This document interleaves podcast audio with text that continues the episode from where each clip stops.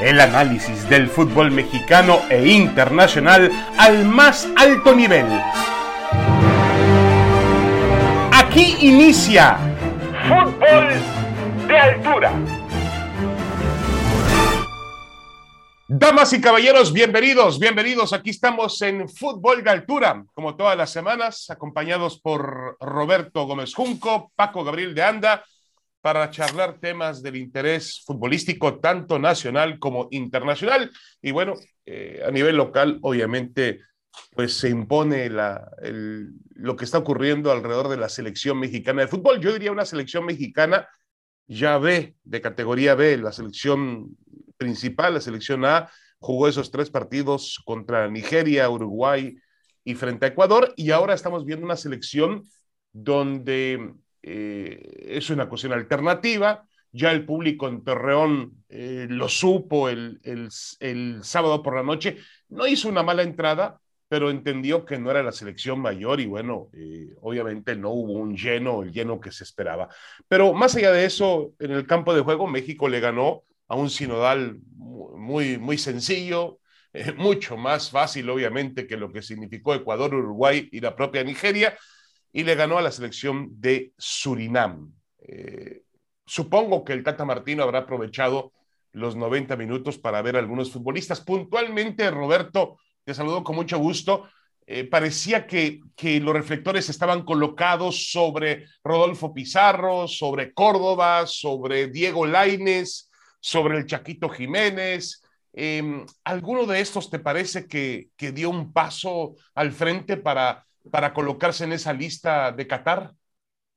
Yo diría, David, me da mucho gusto saludarte, Paco, como siempre, un gusto estar con ustedes aquí en este espacio. Eh, que Diego Laines eh, confirmó, no, no, no es que nos sorprendiera ni mucho menos, confirmó lo que, lo que puede dar. O sea, Diego Laines eh, parece que sí tendrá que estar en la lista definitiva y es el, el único de los que yo vi que yo consideraría eh, para jugar algún partido en la Copa del Mundo. O sea, el, único en el que pensaría en Polonia, no para, no para arrancar, pero sí como un elemento importante por sus características, por lo que puede hacer.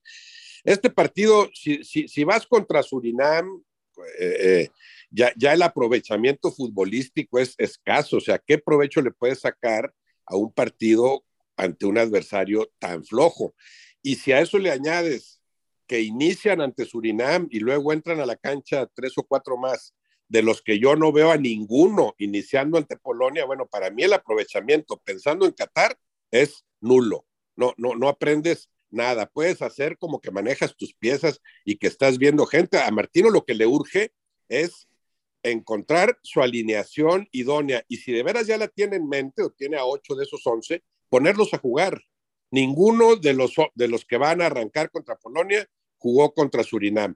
¿Qué aprovechamiento puede haber? Pues estamos hablando además de un equipo, una selección mexicana que sabemos que está muy lejos de funcionar como debería. Ahí me parece un desperdicio. A mí, yo, yo creo que lo poco que hay de aquí a Qatar habría que aprovecharlo al máximo poniendo a los que crees que vas a jugar, que van a jugar contra Polonia. Sí, de acuerdo, de acuerdo. Eso es, eh, es fundamental porque además el tiempo el tiempo, em, el tiempo apremia y en serio. Eh, Paco, ¿tú con qué sensación te vas, sobre todo los futbolistas que estaban bajo la lupa en este partido contra Surinam, con qué sensación te vas de, después de esos 90 minutos? David, un gusto saludarte, lo mismo a, Roberto, un gusto siempre estar aquí con ustedes en el podcast, con la misma, con la misma de Roberto, con la misma sensación, y yo creo que va a ser eh, una sensación general, ¿no? Esa, esa eh, apreciación de que es un partido oficial, un torneo que te impone FIFA, que es muy diferente al que se juega en Europa con otros rivales. A Polonia le tocan eh, sinodales de otro nivel, otra exigencia. Bueno, en México hay que enfrentarlo. No, no te sirve absolutamente de nada. Ninguna conclusión puede sacar el Tata Martino que no haya sacado antes, que no haya sacado antes, ni para bien ni para mal ni para bien ni para mal. Si juegas mal contra Surinam, no es relevante. Si juegas muy bien contra Surinam, no es relevante. Esa es la verdad de las cosas. Aquí el tema, y, bueno, el, fútbol mexicano da para mucho, porque pues sí, es un deporte mm, el más popular y nos apasiona, eh, pero, pero hay que centrarnos en el motivo por el cual se trajo al Tata Martino. Al Tata Martino se le trajo para conseguir algo que México nunca ha conseguido antes. No para otra cosa, no para ganar la Nations League o la Copa Oro, o para, como dijo ayer, eh, es que ustedes no se dan cuenta o no perciben o no aprecian que hay muchas caras nuevas. No, no. O sea, señor Martino, no, no nos venga con ese cuento. Eh, si hay muchas caras nuevas, pues qué bien, es parte de lo mismo. No, al Tata Martino se le trajo para trascender con la selección y para llevarlo a otro nivel. ¿Es posible con esta selección y con el Tata hacerlo en Qatar? Honestamente yo lo dudo y me encantaría equivocarme, ¿eh? Me encantaría equivocarme y que México consiga lo que nunca consiguió. En este momento yo te digo que no veo muchas posibilidades de hacer algo diferente. Inclusive existe la posibilidad de quedarse en fase de grupos. Sí, de acuerdo. Es decir, de sufrir un retroceso con lo que habíamos visto en otras elecciones, en otros momentos. Y estoy completamente de acuerdo contigo. Eh, el Tata Martino no vino para ganar, para ganar la Surinam o para ganar ni siquiera la eliminatoria de, la CONCACAF eh, o para derrotar a Estados Unidos. Ahora, uno entendería que todo ese proceso te tiene que llevar a elevar tu nivel y a llegar con algún tipo de condición competitiva para afrontar el Campeonato Mundial de Fútbol. Hoy México no, no lo enseña y no, no, no, no encuentra esos fundamentos. Vuelvo al tema individual, porque Roberto, ya lo decían tanto Paco como tú, es imposible hacer un análisis del funcionamiento de la selección cuando no estaban en la alineación los jugadores que va a utilizar para Qatar y cuando tenía enfrente un rival de una, de una calidad bastante, bastante dudosa, de una calidad que realmente no, no le asegura nada a México. Vuelvo al análisis individual. Em, e, ¿Está buscando Martino algún futbolista que le pueda dar un cambio, una, algo más de frescura? No lo sé si le pueda dar algún tipo de, de, condiciones en una zona muy delicada del campo. Habla de jugadores como Pizarro, como Córdoba, el Laines, yo agregaría Orbelín Pineda, eh, lastimosamente, Carlos Rodríguez, el Charles Rodríguez está, está lesionado, pero es otro jugador que hay que tomar en cuenta. ¿Crees que, es lo que está buscando Martino? A ver si, si, hurga y lo encuentra, Roberto. Sinceramente, yo lo que creo es que está haciendo como que busca. O sea, no, no, ¿qué, puedes buscar? O sea, pero además, si así fuera, para mí tampoco tendría sentido. Yo, yo pensaría que de los 16 jugadores que jugaron, no sé si fueron 14, 16, estás buscando a los tres o cuatro que completen tu lista de, de, los que van a viajar. Ninguno de ellos está contemplado, y eso lo podría decir el mismo Martino si quisiera, ninguno de ellos lo estás contemplando para iniciar contra Polonia. Y difícilmente estás pensando en que entre a jugar unos minutos contra Polonia. Los que yo vi, bueno, creo que lo de Diego Laine sería lo más probable que en algunas circunstancias te sirva media hora en algún partido. A ninguno de ellos lo estás contemplando para iniciar contra Polonia.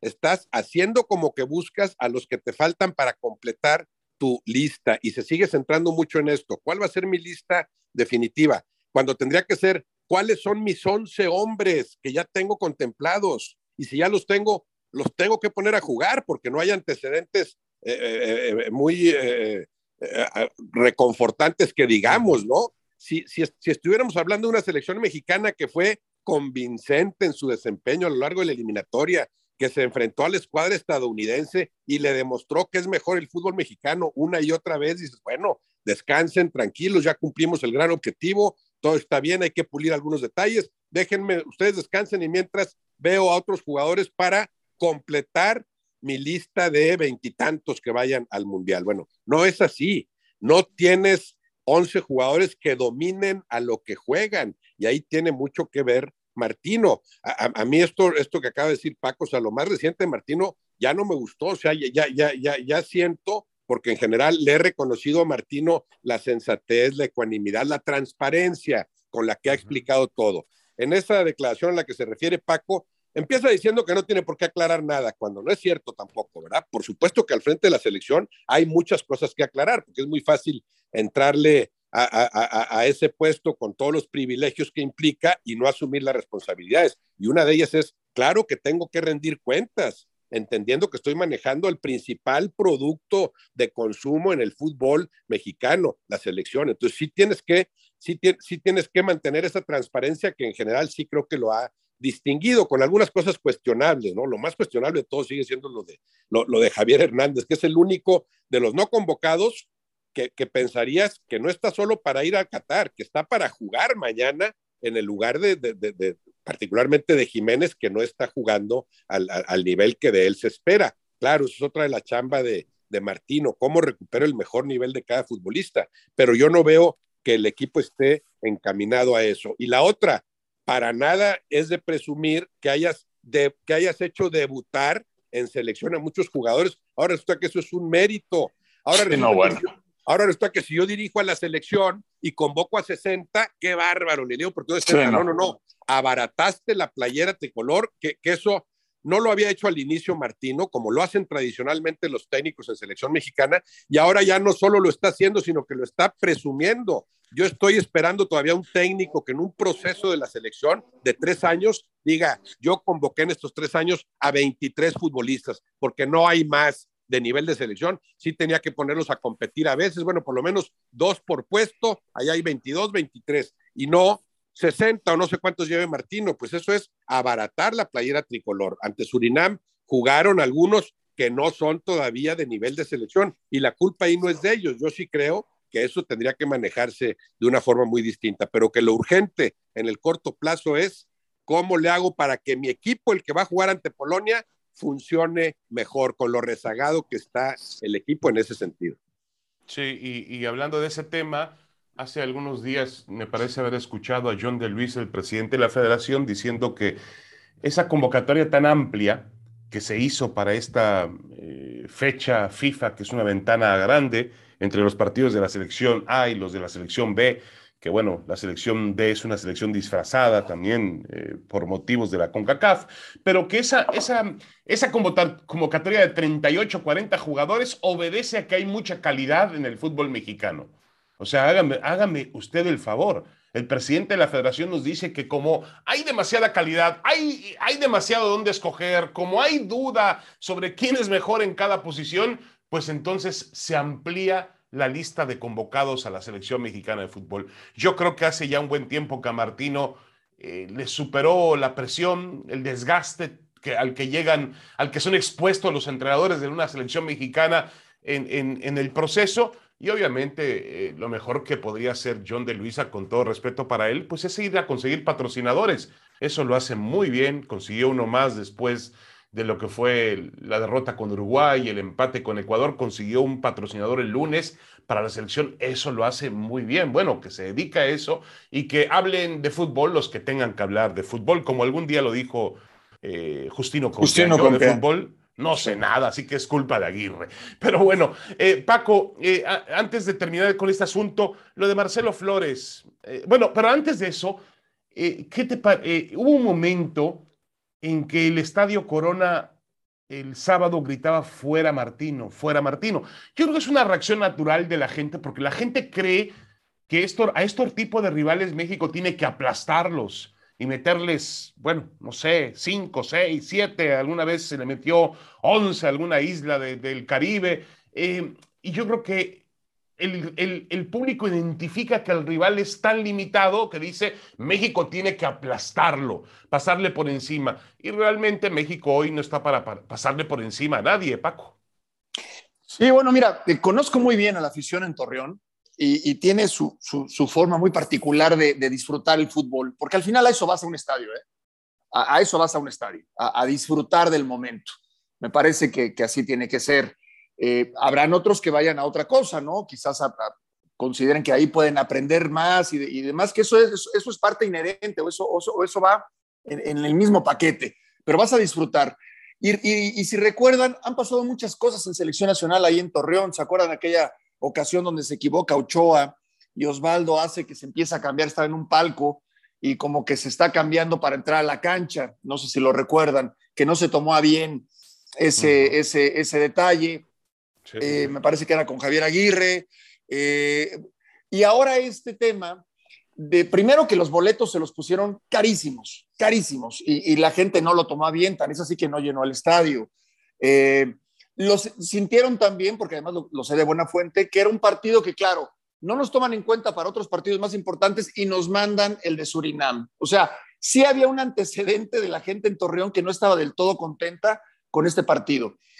Y el grito del Tata al Tata Martino, yo no lo veo como una falta de respeto al Tata, en lo absoluto. Es una expresión del público que va a expresarse lo que consideran y lo que sienten, ¿sí? Y tampoco hay muchos argumentos como para decir es que la gente se equivoca en lo que pide. Eh, no solamente por el partido contra Surinam, por los antecedentes, por los antecedentes del, Tata Martino al frente de la selección, donde perdió tres juegos contra Estados Unidos, donde Canadá lo dominó tanto en el Estadio Azteca como en Canadá, y, así momentos que se fueron acumulando y que la gente en Torreón, bueno, se las cobra en esa ocasión, ¿no? En, el momento en que tiene la posibilidad de tenerlo ahí cerca. Lo veo intrascendente, ¿no? No, no me parece que tengamos que hacer mayor tema al respecto. Es una expresión y para mí es muy respetable por parte, por parte del público de la comarca lagunera. Sí, de acuerdo, de acuerdo. Eh, además, mientras no ofenda a nadie, el público tiene todo el derecho de, expresarse. Eh, Paco, eh, en el tema particular de Marcelo Flores, que, que, jugó algunos minutos, a mí la verdad me parece, ese chico nunca me desagrada, porque además no le rehuye el protagonismo, siempre busca la pelota, siempre se puede equivocar, le pueden quitar el balón, se puede caer, se levanta, sigue corriendo, que tiene una gran alegría para jugar al fútbol y eso obviamente es, un, es algo que le atrae, que le gusta mucho a la, tribuna, pero eh, más allá de eso hubo muchas críticas porque tomó el balón y lo puso para disparar el penalti y al final lo falla y se va entre lágrimas al, vestidor. Em, ¿Qué dirías de, lo que fue la, presentación de Marcelo Flores? Mira, eh, a ver, Marcelo ya había jugado unos minutos, eh, recordarás, David, recordarán, Roberto, ya había jugado Sí, contra eh, Chile, ¿no? Contra así Chile es, puede ser. Así es, sí. Eh, él, va a hacer la pretemporada con el Arsenal, eso ya está, eh, Mikel Arteta ya lo dio a conocer, tiene futuro, su presente, pues es lo que vemos, ¿no? No, no, no, no es más que eso, ni siquiera creo que el penalti o del penalti dependa si, si va a Qatar o no, para mí el Tata no lo va a llevar a Qatar. a ver, varias cosas. Primero, resalto lo de Marcelo. ¿no? E, ese arrojo, esa imprudencia, como lo quieras llamar, esa personalidad de, tomar el penal. Te habla de un chavo o de un chico eufórico eh, con el momento de decir, y ahora di un pase muy bueno Orbelín, de ahí viene el penalti y lo voy a cobrar. Ahí termina lo de Marcelo. Después, jugadores de la selección y el cuerpo técnico. En la selección nacional, y de lo que decía Roberto de no abaratar la playera, sí, me parece que alguien de la selección, los jugadores, le tenían que haber dicho, no, Marcelo, no, no, le corresponde a otro. No es tu momento. Y si no eran los jugadores, el propio Tata Martino, momento no. Es un partido para protegerlo, Paco. Para protegerlo. No, para protegerlo y para darle jerarquía a la selección. Y para darle jerarquía a la selección. No es un partido de, la, colonia, del barrio, del, eh, en, la liga, eh, eh, la que quieras llamar, y gustes y mandes, en el fútbol amateur porque eso en el fútbol profesional difícilmente se vería. Con menor, o sea, no, puede ser que la selección se maneje así, ¿no? Lo quiero tirar, entonces yo lo tiro. No, Marcelo no tiene la culpa. Él es imprudente, ok. Los jugadores que estaban ahí de mayor jerarquía y el propio Tata Martino. Después, bueno, las consecuencias de fallarlo, pues porque se puede meter y se puede anotar. O sea, se puede meter, perdón, y se puede fallar. Pero, pero para mí el problema va más allá y tiene que ver un poquito con esa falta de personalidad en la selección de algunos jugadores y del cuerpo técnico, de tomar decisiones ellos y no dejar que un chico de 18 años tome la decisión de quién cobra el penalti. Sí, de acuerdo, de acuerdo. Yo creo que al final del día tendría hubiese tenido que ser así. Y bueno, eh, Roberto, eh, el tema de Marcelo Flores pasa más porque el Tata Martino está esperando, obviamente, que debute en primera división primero y, después pensar en él como un elemento a futuro y ir trabajándolo. Eh, pero yo sí lo veo, como lo ve Paco, cada vez más lejos de la posibilidad de meterse a la lista de Qatar. Ah, no, bueno, si, el asunto es eh, en términos futbolísticos exclusivamente, no, no tendría por qué estar en Qatar, ¿no? Claro que es un jugador con enorme potencial, enorme futuro, pero, pero a Qatar tienes que llevar a, los de mejor presente, ¿no? Y no está todavía Marcelo Flores para considerarlo entre los mejores 22 o 23 eh, eh, futbolistas. Esto es parte también del manoseo y de a veces porque es un tema que llama la atención, porque si es un jugador eh, diferente, ¿verdad? Es un jugador eh, con, características que no se ven muy seguido en el, en el fútbol mexicano y ahí la culpa no es de él. O sea, tendrían que haber hablado con él, no estás contemplado para Qatar. Y yo pensaría también a los que no tengas contemplados para Qatar, no los pongas a jugar en este proceso, pues se trata de llegar lo más fortalecidos posible a Qatar. Y sí, un jugador con enormes condiciones, eh, con personalidad, eh, si, piensas en él, bueno, él, él, se le ocurre, quiero tirar el penal, pero ahí coincido con Paco plenamente. Eso, eso confirma lo que es el nivel de la selección actual, pues como si fuera un equipo amateur. Es que agarró el balón y él lo quería tirar. Y, nos, y ahí platicamos y él decidió tirarlo. Pero entonces, ¿en dónde está el nivel de trabajo? ¿En dónde está el dominio? Si no dominas una forma de jugar, por lo menos domina lo elemental. ¿Quiénes son mis tiradores de penales? Cómo realizo tal jugada, las, jugadas a balón parado las que tanto hay que trabajar, ¿no? Entonces, ni siquiera tienes estipulado quiénes son tus tiradores, que en cualquier equipo, no digamos selección, en cualquier equipo ya de cierto nivel profesional, hay tres tiradores, tú eres el uno, tú el dos y el tres, porque no sabes si a la hora del penal van, van a estar disponibles o no. Y además está establecido entre ellos, puede ser uno, dos y tres, pero entre ustedes tres, si el que está como número uno, pues no se siente muy seguro, bueno, se la pasa al dos, etcétera. No es el que agarró el balón y qué gran personalidad del muchacho y se le ocurrió tirarlo, pues eso te habla de una selección que no está trabajando bien en muchos aspectos y eso, claro, no es culpa de Marcelo Flores. De acuerdo.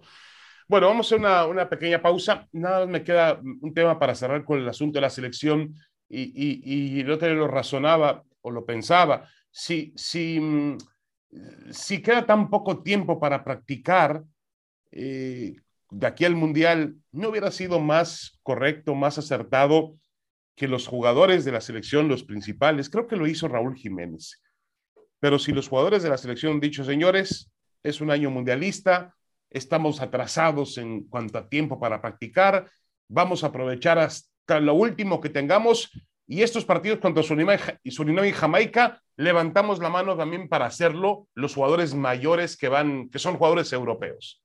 Yo entiendo que el jugador pues no quiere sacrificar sus vacaciones, es un ser humano, viene de una temporada larga, va a tener otra temporada larga con el reinicio de las ligas europeas, el Campeonato Mundial de Fútbol, pero hubiese sido un gesto que realmente... Pero si fuera otro rival, ¿no, David? Si fuera otro rival. Puede ser. Si fuera otro rival, eh, ahí, ahí cabría la posibilidad. De, de otra manera... Mm, no, pero el jugador no puede decir, en, una decisión propia, decir, Paco, a ver, nos quedamos porque las cosas no funcionan y vamos a practicar más tiempo y nos quedamos una semana más. No pasa absolutamente nada. No, yo, es, mira, es que es, por el rival, porque Surinam ni te ataca ni te defiende, no, no, no, no, no, no te va a servir de nada. Y, y, es una temporada muy, muy, muy, muy, muy larga. Y yo creo que termina siendo ya contraproducente. Yo, yo creo que es aquí ya una pausa, váyanse de vacaciones y retomamos yo creo que más importante que eso es que el Tata Martino se vuelve a reunir con el grueso del plantel hasta septiembre. ¿Este tiempo qué van a hacer? ¿Este tiempo qué van a hacer? Para mí ahí sí hay, hay tiempo perdido. No el que se quede en una semana en este momento o que ya se vayan de vacaciones. Dependen de sus clubes, Paco, dependen de lo que decidan hacer sus clubes en la pretemporada. Pues sí, sí, no está fácil. No, no está fácil, no está fácil, no está fácil. Pero yo no veo que se quede Jiménez para jugar contra Surinam, sale peor.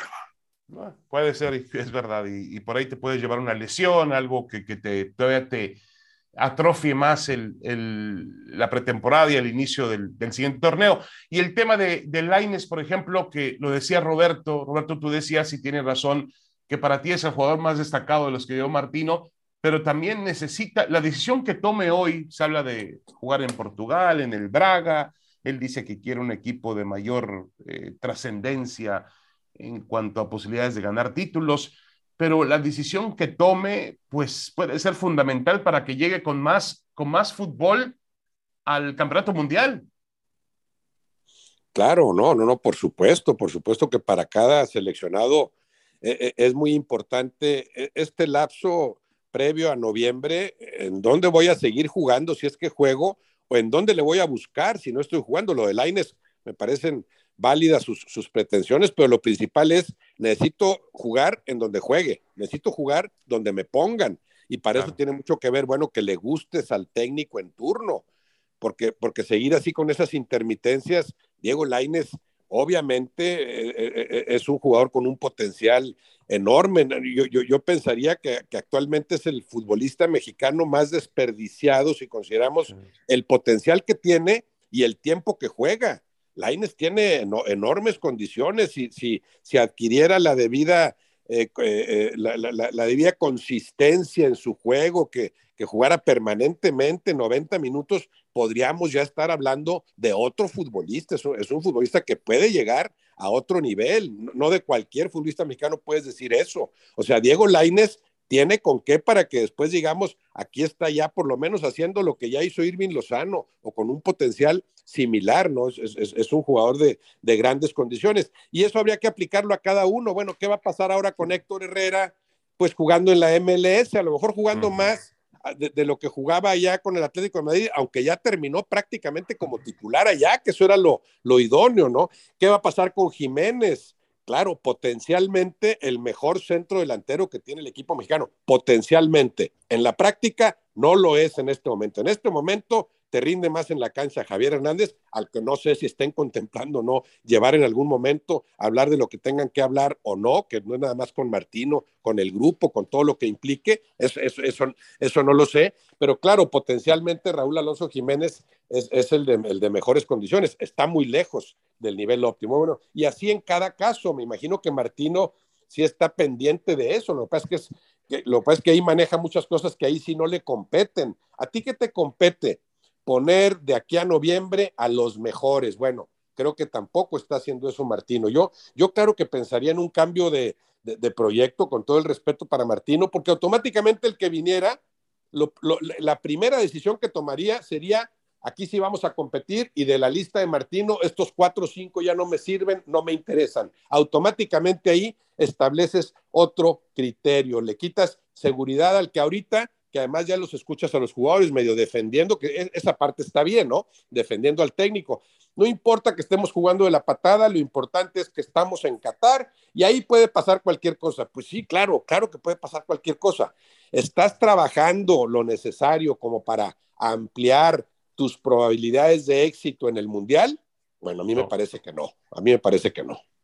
De acuerdo. Bueno, ¿les parece bien? Vamos a hacer una, pequeña pausa y vamos a regresar eh, ya a la recta final de Fútbol de Altura, este podcast de ESPN. Volvemos.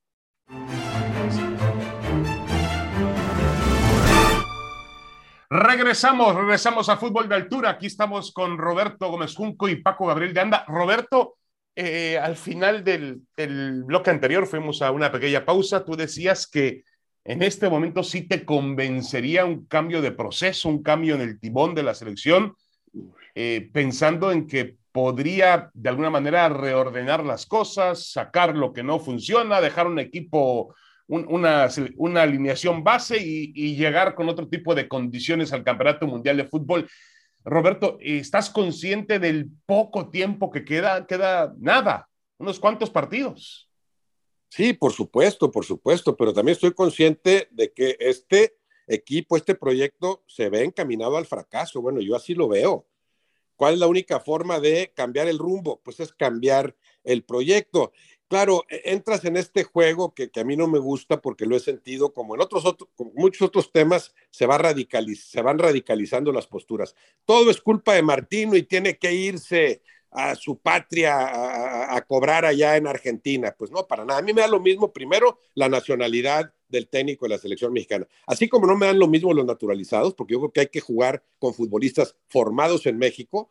Si viene a dirigir Guardiola, nombre bienvenido, y cualquiera de cualquier parte del planeta, director técnico que sea capaz de aprovechar el material futbolístico que existe en México, bienvenido bienvenido, como lo han sido muchos a nivel de selección, a nivel de clubes. Eso, eso a mí me da lo mismo, ¿no? Pero sí veo un proyecto encaminado al fracaso. Me ha gustado la transparencia, la sensatez de Martino. Bueno, no quiero caer en, este, e, e, en estas posturas radicales. Todo es culpa de Martino o todo es culpa de los jugadores. Martino es, un, es, es, es inocente por completo, no da para más el fútbol mexicano. Cuando no es cierto. Yo claro que veo una, una responsabilidad compartida. Claro que Martino tiene mucha responsabilidad de que el equipo no funcione y claro que la tienen los futbolistas también, obviamente, obviamente hay, no hay un material futbolístico idóneo como para aspirar a, a, tener un papel sobresaliente en Copa del Mundo. Si es una generación más floja que algunas de las anteriores, aunque nunca hayamos visto a tantos mexicanos jugando en Europa o, medio jugando en Europa, ¿verdad? Porque son pocos los que están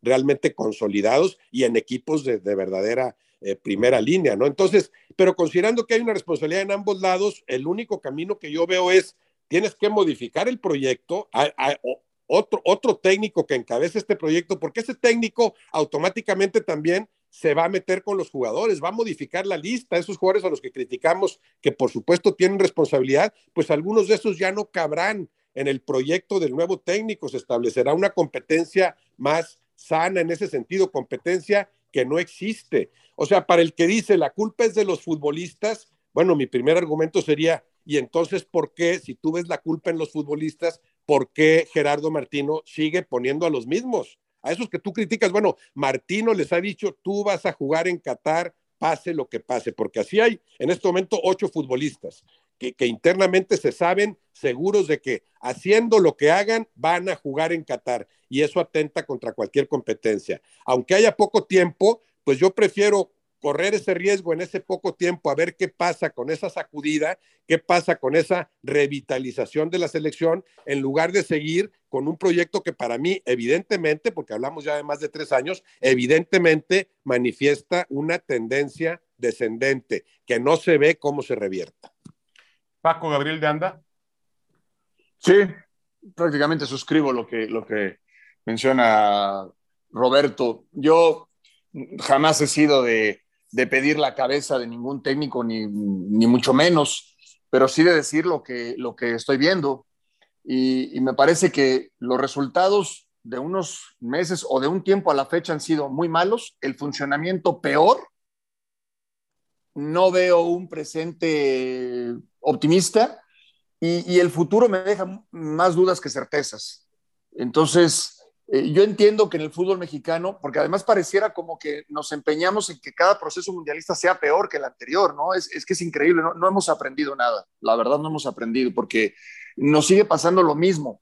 Sabemos a los rivales a los que nos enfrentamos, sabemos cómo es el proceso, sabemos que en un principio eh, se dan los resultados y cu cuando empiezan las eliminatorias magnificamos todo, ¿no? Para bien o para mal.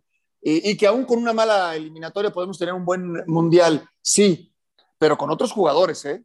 Con otros jugadores. Yo también coincido que esta generación, esta combinación de los jóvenes que no me terminan por ilusionar y los que ya van de salida, que, caso de Héctor Herrera, eh, él está en su derecho de hacer y de tomar sus decisiones, pero futbolísticamente va a perder, eso es obvio, eso es obvio. Y, y, Guardado va a tener cinco meses más, y Héctor Moreno va a tener cinco meses más para la Copa del Mundo. Eh, físicamente no sé cómo lleguen. Entonces, eso, sumado a la actitud del Tata Martino, que cada vez es más condescendiente con la parte directiva, que ya se acomodó y sus declaraciones ya son, es que no tengo que dar explicaciones, es que he hecho cosas buenas, pero ustedes no lo ven, pues no veo cómo podamos llegar bien a una Copa del Mundo. Honestamente, eh, yo también veo una posibilidad de que, una, una, mayor posibilidad de que México quede fuera en la fase de grupos. Quisiera equivocarme. El cambio de, director técnico, se habla de Miguel Herrera. Bueno, Miguel Herrera ya tuvo una situación similar y le fue muy bien en Brasil. Muy bien en Brasil. No sé si está en condiciones hoy en día o si Tigres lo permita. Eh, eh, después decir vamos a traer a Mourinho o a Guardiola, pues tampoco te garantiza absolutamente nada, ¿no? A Bielsa, pues no sé si Bielsa sepa de nuestro fútbol, si conozca la actualidad de nuestro fútbol o si sea la persona indicada para llevar a México a instancias diferentes. No, honestamente el panorama es eh, Mm, oscuro. Sombrío. Mm, la verdad es que sí, la verdad es que sí. Ojalá me equivoque, ojalá las cosas cambien. Cinco meses, dependiendo el trabajo que hagas, puede ser poco tiempo o mucho, dependiendo de lo que vayas a hacer.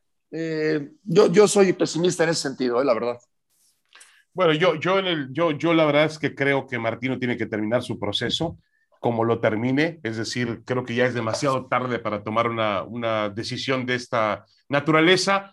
eh, sería tirar también, pues bien o mal, aunque el proceso no ha sido muy bueno que digamos, pero sería tirar tres años y medio, casi cuatro años de, trabajo.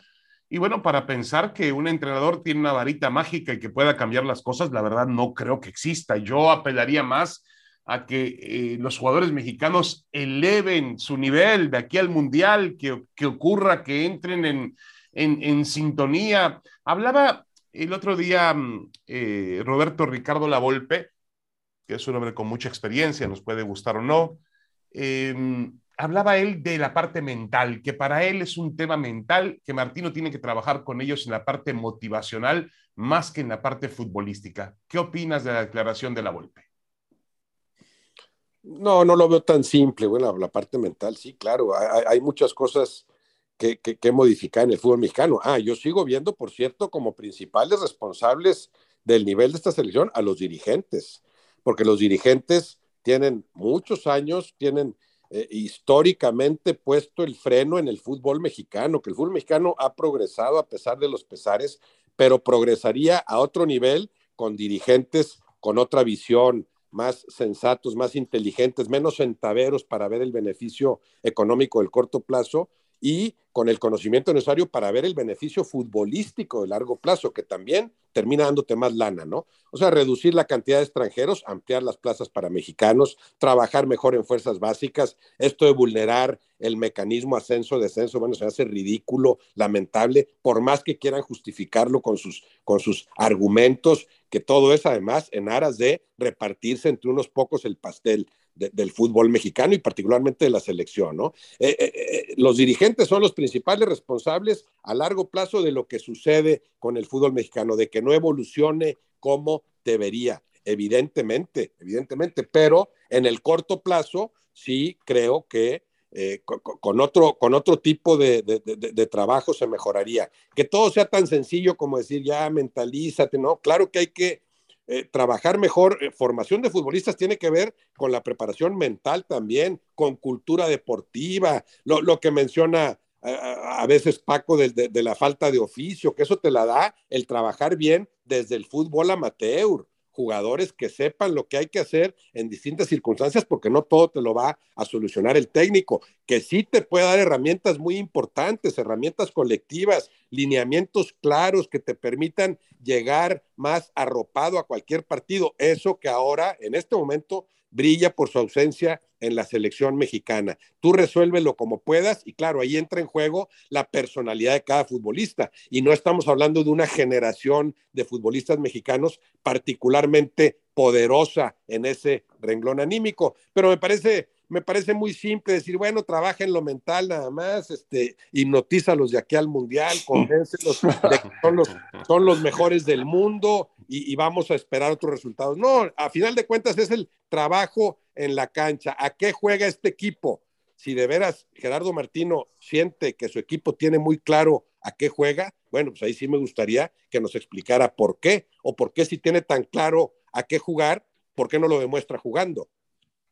Sí, alguna vez le parecía que tenía una idea clara de, hacia dónde iba, pero el tema se descarriló, ¿no? Los primeros meses Ahora, de David, eran nada más, David, agregando, agregando lo que dice Roberto, fíjate, eh, todo lo que, las agravantes, ¿no? De eliminar el, el, ascenso y el descenso, el excesivo cupo de, de, extranjeros, que en su momento fue defendido por directivos, inclusive exfutbolistas, ¿eh? Inclusive exfutbolistas que decían, es que buscamos tener una liga más poderosa. Buscamos traer a los mejores extranjeros y además cada día más extranjeros para tener una liga más poderosa, eh, comparándose ingenuamente con la Premier League, ¿no? Bueno, pues no hemos tenido ni una cosa ni la otra, porque resulta que ahora la MLS ya nos ganó en el torneo donde nos podíamos comparar con ellos o donde nos podíamos medir con ellos. Entonces, no es que la liga haya aumentado mucho su nivel, ¿eh? En lo absoluto. Y sí va en detrimento de la selección nacional, porque por más que me digan, es que el que es bueno se impone, no es cierto. Si tú tienes 17, 18 años, competir contra dos extranjeros es una cosa, competir contra 10 extranjeros es otra cosa, porque además muchos de ellos ya están formados. Entonces no es, no tienes, es muy difícil competir así, es muy difícil. Y por supuesto que se está tapando a muchos jugadores jóvenes mexicanos que no han tenido esa oportunidad. Entonces, ni han ayudado esas medidas inteligentemente, entre comillas, tomadas, no han ayudado para aumentar el nivel de la liga y tampoco para hacer una selección mexicana más competitiva. Sí, de acuerdo, pero quizá han ayudado para los temas que ellos siempre persiguen, Paco, que es un tema económico. No tengas la menor duda, no tengas la menor duda. O sea, ellos eh, cerraron su, su liga y dijeron, señores, esto es nuestro club y aquí jugamos con nuestras reglas y punto. No, nunca han existido un equilibrio entre la parte económica y la parte deportiva en el fútbol mexicano, nunca. Siempre la parte económica termina, los intereses comerciales terminan aplastando a los deportivos. Yo sigo esperando, por ejemplo, hace cuántos años ha hablado de esto, de un verdadero organigrama de selecciones nacionales y no hablo de la gente que va a vender el producto, la gente que va a conseguir el patrocinador, que va a conseguir este, mm, la camiseta, no. Hablo de un organigrama futbolístico, decía Roberto, un estilo para la selección mexicana de fútbol. Bueno, alguien que le diga, señor Martino, usted es el entrenador, perfecto, siéntese aquí. Oiga, en México jugamos de tal forma, de tal forma. ¿Cómo podemos adaptarnos a sus condiciones? ¿Cómo se puede usted adaptar al futbolista mexicano? Alguien que lo pueda sentar a Martino y decirle, eso, de exigirle cuentas, decirle, va usted mal por acá, no nos gustó el otro día, hicimos un examen, pero alguien que pueda hablar de, de frente al tú por tú al nivel del Tata Martino. Y no existe, no, no, no, no, no se han preocupado por hacerla, no les importa tener ese organigrama. No lo sé si porque las decisiones las toman ellos, a capricho, porque eh, es más fácil así, eh, de alguna manera, remover las cosas de acuerdo a tus intereses, no lo sé, pero tampoco eso lamentablemente ha prosperado en el fútbol mexicano. En fin, hoy, eh, como dice Paco Gabriel, el panorama es sombrío, con los días prácticamente contados para el Campeonato Mundial, pero eh, ya lo decía también Roberto, los eh, jugadores más veteranos, escuché a Guillermo Ochoa, escuché a Andrés Guardado, Héctor Herrera no, pero a Ochoa y a Guardado decir en el Mundial todo puede cambiar. Bueno, pues esperemos un milagro, pero los milagros futbolísticos eh, cada día existen menos. ¿eh? Mucho cuidado con eso. Eh, Roberto Gómez Junco, Paco Gabriel de Anda, muchas gracias. Un abrazo, Roberto. Gracias igualmente, David. Paco, un abrazo para todos. Paco Gabriel, saludos. muchísimas gracias, David. Roberto, siempre un gusto compartir con ustedes este, este tiempo. Esto fue Fútbol de Altura. Los esperamos la próxima semana en el podcast de ESPN. Esto fue Fútbol de Altura.